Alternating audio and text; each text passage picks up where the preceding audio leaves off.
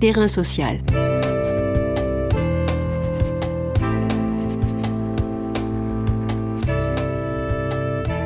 Hugues Chevarin.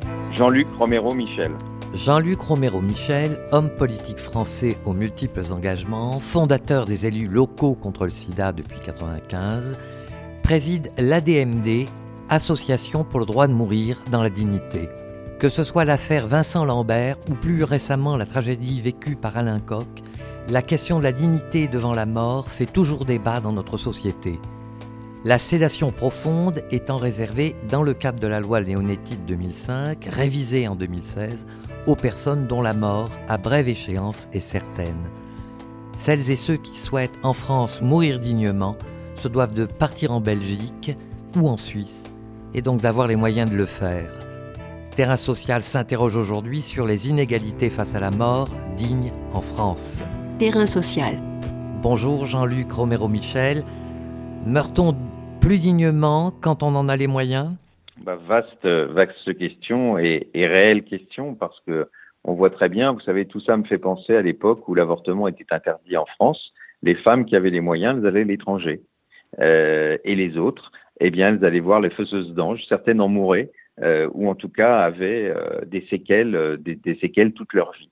Et on voit bien qu'aujourd'hui, on est un peu dans cette situation, selon que vous avez de l'argent, selon que vous avez des relations, eh bien, vous pouvez aller à l'étranger. Vous avez des relations, bah, plus facile d'aller en Belgique, voire même si vous habitez juste à côté de la Belgique, parce qu'il faut un lien avec le système de santé belge. Et puis, bah, si vous avez 12 ou 13 000 euros, euh, vous pouvez aller en Suisse. Et euh, j'entends parfois des gens qui disent, mais attendez, les gens en fin de vie, ils ont forcément cet argent-là, mais c'est n'importe quoi. D'abord, il y a des personnes euh, très âgées qui, ont, qui vivent du minimum vieillesse et qui n'ont pas un centime d'économie devant eux. Et puis, il y a des gens beaucoup plus jeunes aussi qui sont dans des situations où leurs souffrances sont insupportables et qui veulent partir et qui n'ont pas les moyens. Donc oui, euh, vous pouvez choisir votre fin de vie si vous êtes riche. Et par contre, si vous n'avez pas d'argent, vous ne pouvez pas. Et on voit bien que euh, l'égalité qu'on prône tant dans notre pays, eh bien, même au moment de la fin de vie, elle n'existe pas. Oui, donc cette affaire d'inégalité me mène à vous poser cette deuxième question. L'exil est-il la seule solution ou y a-t-il moyen de s'arranger? Alors, l'exil reste souvent la seule solution parce que euh, s'arranger, ça veut dire trouver quelqu'un qui va prendre des risques pour vous aider. Alors évidemment, ça existe toujours. Et d'ailleurs, on sait qu'en France, euh, c'est une étude de l'INET qui nous l'a dit, euh, il y aurait 0,8% des mourants qui recevraient un produit létal, c'est-à-dire un, produit qui est évidemment illégal dans la réglementation actuelle. Donc oui, il y a des personnes qui peuvent être aidées par des médecins compatissants, par des soignants compatissants, mais tout ça se fait euh, évidemment dans la clandestinité et avec le risque toujours de pouvoir être pris comme on le voit régulièrement, où des soignants peuvent être traînés devant les tribunaux parce que euh, ils ont euh, accompagné, pourtant à la demande de la personne, mais illégalement cette personne. Alors, on va essayer un petit peu de préciser euh, cette affaire. Dès lors qu'il faut s'exiler, où peut-on mourir dignement en Europe aujourd'hui? Alors, il y a plusieurs pays euh, qui, avancent, puisque nous commençons même à être entourés de pays qui ont légalisé et l'euthanasie et le suicide assisté, ou l'un ou l'autre. Euh, nous avons notamment les Pays-Bas, la Belgique, le Luxembourg, qui ont une loi complète. Nous avons la Suisse, qui a euh, le suicide assisté, le Portugal tout récemment, l'Espagne va bientôt voter une loi, et qui sait peut-être euh, en Italie, euh, où il pourrait avoir une loi, puisque le tribunal constitutionnel a demandé aux parlementaires de, travailler sur la question du suicide assisté. Alors pour les Français qui souhaiteraient partir à l'étranger, les solutions sont un peu limitées. Il y a la Suisse pour le suicide assisté, mais ça veut dire un que vous aviez l'argent, deux que vous puissiez aller là-bas, et trois, que vous êtes totalement conscient. Ça ne peut pas être une euthanasie puisqu'il faut que ce soit vous qui euh, déclenchiez la perfusion ou avaliez vous-même euh, le produit. Et après reste la solution de la Belgique et du Luxembourg, mais il faut que vous ayez un lien avec ces pays.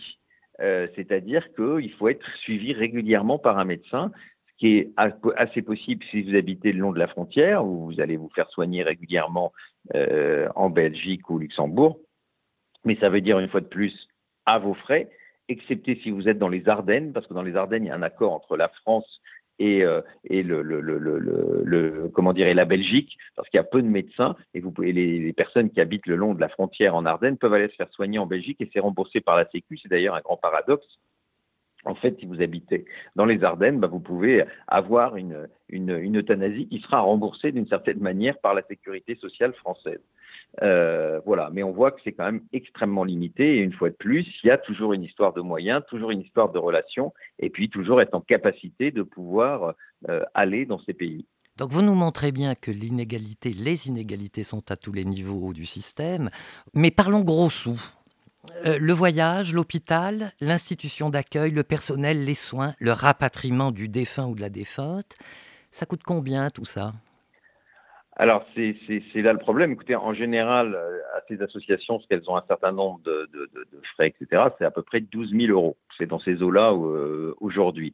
Euh, ça tient compte notamment de la crémation, parce qu'en général, les corps ne sont pas rapatriés, c'est une crémation.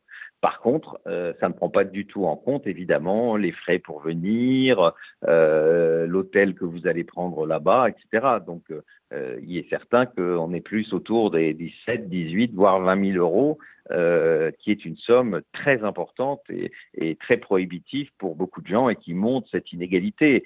Et je veux dire, tant mieux pour ceux qui peuvent le faire. Hein. Il faut jamais être jaloux de qui que ce soit, et tant mieux pour celles et ceux qui en ont les moyens.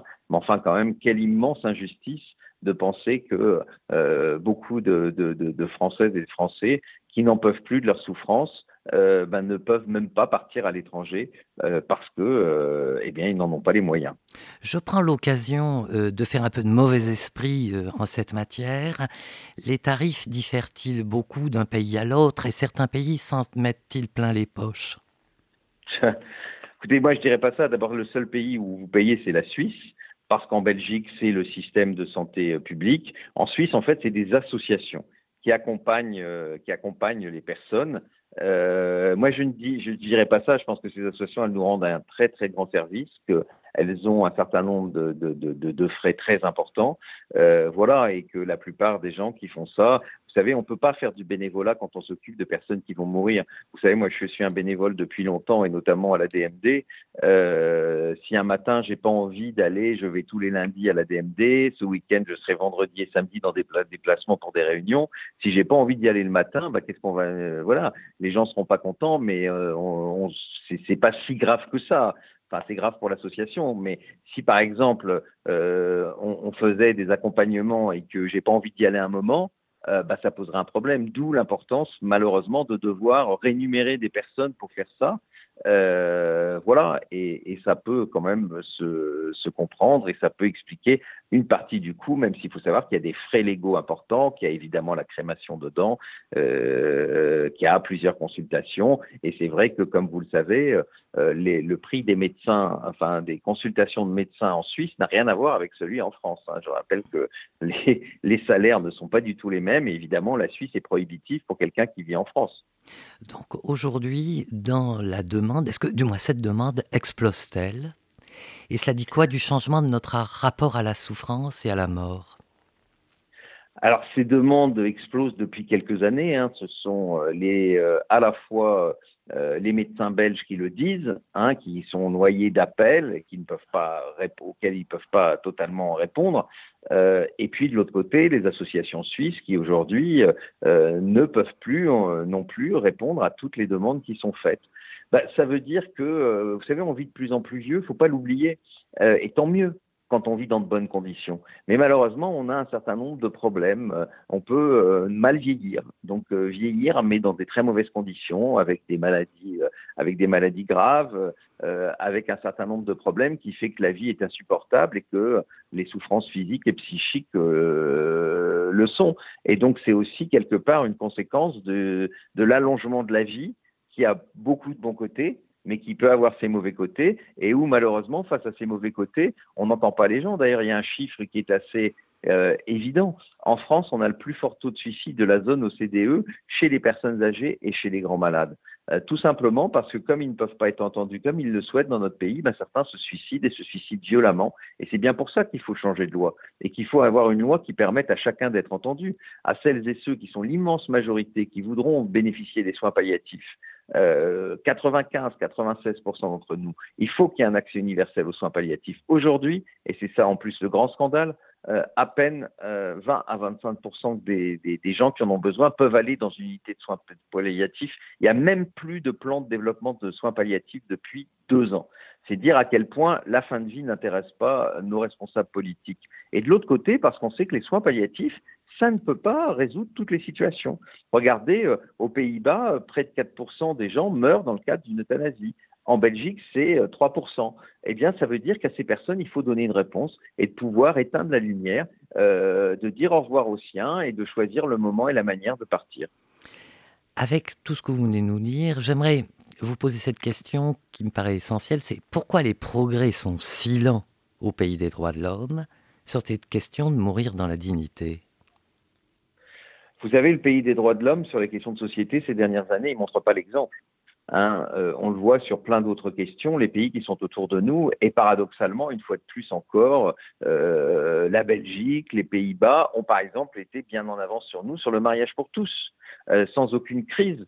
Et on voit que globalement, on a un mal fou à faire avancer des droits, alors que c'est ça quand même le grand paradoxe. Ici, il ne s'agit pas d'imposer quoi que ce soit à qui que ce soit, de faire une nouvelle obligation. Il s'agit de donner un droit nouveau. Euh, à nous de l'utiliser ou de ne pas l'utiliser. Cette possibilité de dire stop et d'éteindre la lumière au moment où les souffrances sont insupportables et où on n'en peut plus et où la vie n'a plus de sens. Et ce qui est quand même quelque part logique, on est dans une république laïque et quel est ce principe supérieur qui vous obligerait à vivre le plus tard possible et notamment dans la, dans la souffrance.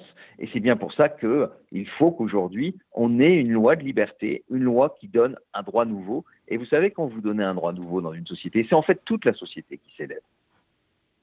Alors, le combat de l'ADMD la, porte-t-il l'ensemble des questions que nous venons d'évoquer, à la fois économiques et sociales?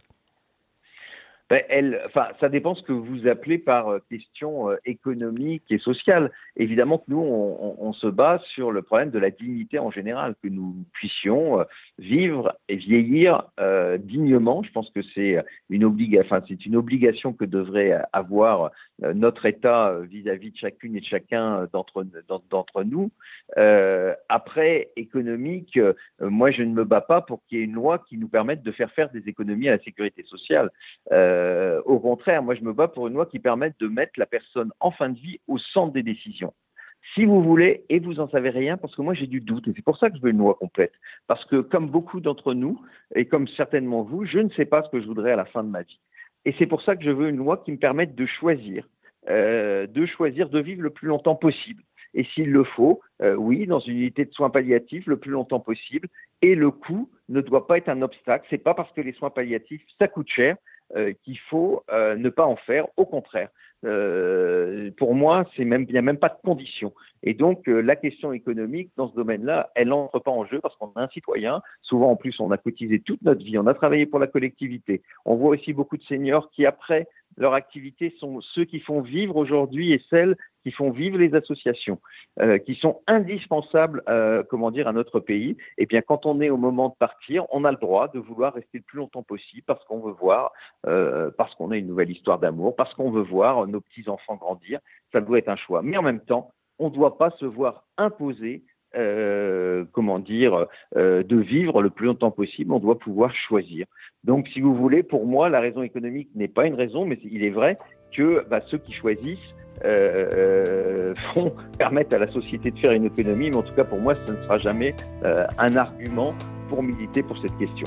Merci Jean-Luc Romero-Michel. Je rappelle que vous êtes président de la DMD, Association pour le droit de mourir dans la dignité vous avez publié aux éditions Michalon Lettre ouverte à Brigitte Macron en 2018, dans laquelle vous souhaitiez la sensibiliser aux dures conditions de la fin de vie en France. Terrain social.